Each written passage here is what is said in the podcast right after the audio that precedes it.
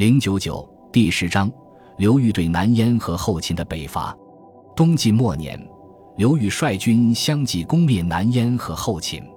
这两场战事是南方政权对北战争的最高峰，主要表现在：一、战前综合考虑了地理、季节、兵种、补给等诸因素，计划严密周详；二、针对北方的骑兵优势，总结出了一套行之有效的对抗手段；三、从统帅到士兵都有较高的素质，纪律严明，作战积极性高。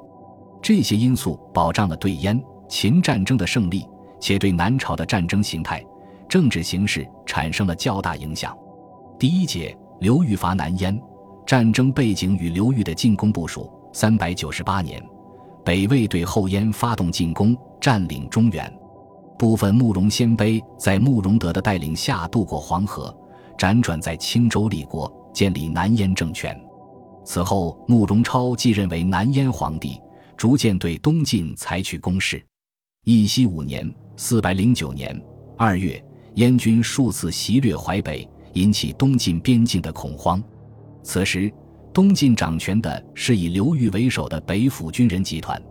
次月，太尉刘裕宣布亲自出征南燕。所率兵力主要是扬州禁军和徐州北府兵旧部。四月，刘裕所部开始进军。关于此次战役，可参考图六。《宋书·武帝纪》：义熙五年二月，南燕大略淮北，直阳平太守刘千载，济南太守赵元，驱掠千余家。三月，攻抗表北讨，以丹阳尹孟昶监中军留府事。四月。周师伐京都，速怀入泗，这样迅速地做出伐国之谋，在东晋南朝战争史上颇为少见。慕容超袭扰东晋是一时心血来潮之举，事先并无预兆。刘裕此次伐燕时，岭南上有卢循的天师道武装，益州有乔纵的割据政权，晋军颇有后顾之忧，但这也有一定积极作用。就是使东晋军队一直保持着比较高的动员程度，可以迅速转入实战状态。刘裕伐燕的总兵力并不多，大概在三到五万之间，但大都是经历过对孙恩、卢循天师道军及桓玄作战的北府旧部，富有战争经验，这也是晋军能迅速参战的重要原因。刘裕伐南燕之战的记载主要来自《宋书·武帝纪》及诸将本传以及《晋书》。慕容超在记，这些都是战争结束后的追记。战争开始前及过程中的诸多细节都被忽略，需要进行还原。下面就是这方面的初步尝试。四月，刘裕所部以周师发自建康，经运河驶入淮河，继续溯泗水北上，经过一个月，行至下邳。在这段时间，南燕可能对晋军的动向有所了解，但未必知晓刘裕志在灭燕的决心。因为晋军也可能在边境发动有限的袭扰，作为对燕军进犯淮北的报复。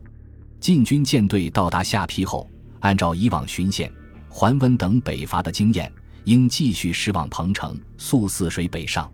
由于行将进入雨季，河道水量充沛，晋军舰队可以速流行至高平郡登陆，收复南燕占领下的鲁中地区，逐步进逼燕都广固（今山东省青州市）。或者继续经环温故道驶入吉水，直至距离燕都广固百余里之遥的渤海郡，从那里登陆展开进攻。这种依托河道的战术已经成为晋军北伐惯例。不仅是因为舰队可以携带大量后勤辎重，而且依托河道和舰船可以抵消北方军队的骑兵优势。桓温伐前燕，在冀州步行时遭遇敌骑兵的惨重打击，就是这一方面的教训。但刘裕在下邳的决策。与以往北伐惯例完全不同。五月至下邳，刘传遣辎重步军进琅琊，所过皆筑城留守。鲜卑梁父举城二数，并奔走。晋军在下邳冀州登陆，徒步沿沂水向北进军。从下邳到琅琊（经山东临沂）之间是鲁南、苏北的平原地带，再向北是沂蒙山区，时称大岘山。翻越山区之后。就是燕都广固所在的鲁北平原。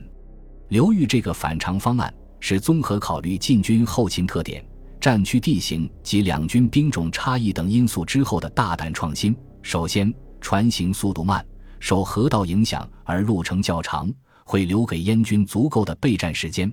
如果燕军采取阻塞河道等措施，将难以避免在平原上展开会战。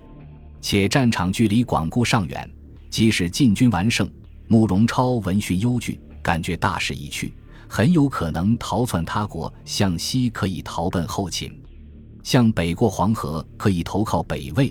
甚至有可能浮海北归辽东。如果慕容超等策马狂奔，离广固尚远的晋军根本无力追击。其次是作战地形的考虑，晋军路行至琅琊后，乘南燕未及反应，能迅速进入大陷山地。山区地形陡峭，林木茂密，骑兵部队难以展开冲击，便于步兵行军。燕军骑兵只能在山地北麓的平原上等待进军，但出山之处距离广固只有五十里，晋军一战而胜，就可以兵临敌都城之下。当然，燕军也可能在山地据险设垒，阻击晋军，但双方在山林间布战，骑兵优势无法发挥，晋军胜算更大。再则，如果把决战地点定在出山之处，万一晋军战败，也可迅速收缩回山地，据险阻缓慢后撤，这要比在平原上决战失利容易处置得多。最后是后勤方面的考虑，在从下邳到琅琊的平原上，刘裕沿途留下兵力修筑堡垒据点，形成一条后勤保障通道，为持久战争和万一失利撤退做准备。但另一方面，跨越大岘山的后勤通道并不易维持。所以，刘裕将翻越山地，开进到南烟河新区鲁北平原的时间定在了六月，以便乘小麦刚刚收割之际，从当地征集粮食。按照计划，从下邳登陆之后，以步兵为主的晋军需要走过近千里征途，于六月间到达鲁北平原，便可与燕军进行决战。届时，晋军深入敌境千里，则人无退心，取必死之众。向淮二之鲁，何忧不克？本集播放完毕，感谢您的收听，喜欢请订阅加关注，主页有更多精彩内容。